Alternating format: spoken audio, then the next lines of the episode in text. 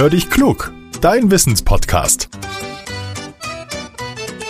Mit Judith und Olaf. Ah, eine Sprachnachricht von Judith. Na, mal hören, was er will. Hallo Olaf. Ich habe vor meinem Bürofenster einen Blumenkasten und da sehe ich das immer ganz schön, wie das dann da summt und brummt. Oftmals sind da kleine Hummeln. Und jetzt habe ich mich gefragt, ob Hummeln eigentlich auch stechen können, so wie Wespen oder Bienen. Weißt du die Antwort? Hallo, liebe Judith. Ja, jetzt im Spätsommer haben wir hier vor allem eine ganze Menge Wespen. Da müssen wir aufpassen beim Essen oder wenn wir durch den Garten laufen, weil die ja über die Äpfel herfallen, die bei uns noch am Boden liegen. Hummeln fliegen bei uns auch und Vielleicht schon ein kleiner Hinweis auf deine Frage. Zum Glück hat mich noch nie eine gestochen. Gucken wir erstmal. Bei Hummeln handelt es sich um Wildbienen. Auch sie bestäuben Blumen und andere Pflanzen, sodass die sich vermehren können und wir Obst und Gemüse ernten können. Hummeln gelten als schlau, feinfühlig und friedliche Tiere. Oft heißt es deshalb auch, dass Hummeln im Gegensatz zu anderen Bienenarten gar nicht stechen können. Aber das stimmt nicht. Sie stechen allerdings viel seltener zu und nur die Weibchen haben einen Stachel, die Männchen haben keinen.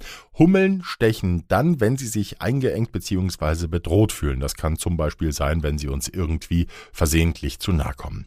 Sticht jetzt so eine Hummel wirklich mal, dann ist der Stich aber nicht so schlimm wie bei einer Wespe oder einer Biene. Die Giftdosis, die ist kleiner.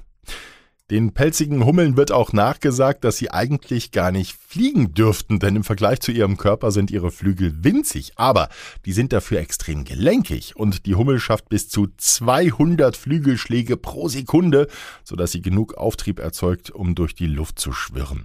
Jetzt frage ich mich ja, wie oft, wie schnell müsste ich mit meinen Armen schlagen, um auch, äh, lassen wir das. In Deutschland gibt es rund 40 verschiedene Hummelarten, weltweit sind es etwa 250.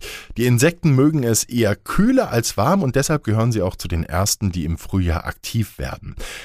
Tatsächlich ist es pro Hummelvolk erstmal nur eine einzige Hummel, die aus dem Winterschlaf erwacht, nämlich genau die Königin.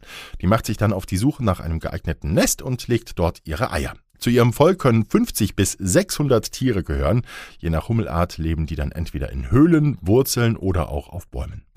Allerdings sind Hummeln auch gefährdet. Ihr größter Feind ist der Mensch. Wegen der Landwirtschaft zum Beispiel geht der natürliche Lebensraum der Hummeln verloren. Wer den Insekten deshalb helfen will, der kann einen bienenfreundlichen Garten anlegen mit vielen verschiedenen Pflanzen, die auch wild wachsen dürfen. Darüber freuen sich dann nicht nur die Hummeln, sondern auch ihre Verwandten. So, Judith, Frage beantwortet. Liebe Hörerinnen und Hörer, wenn ihr auch mal eine Frage für uns habt, dann immer her damit. Wir freuen uns auf Hörerpost. Nehmt eure Frage einfach mit eurem Smartphone auf und schickt die Datei an hallo at podcast-factory.de. Dann seid ihr später bei uns zu hören. Teilt unseren Podcast bitte auch, dann helft ihr uns, noch ein bisschen bekannter zu werden. Jetzt sage ich Tschüss und bis zum nächsten Mal, euer Olaf.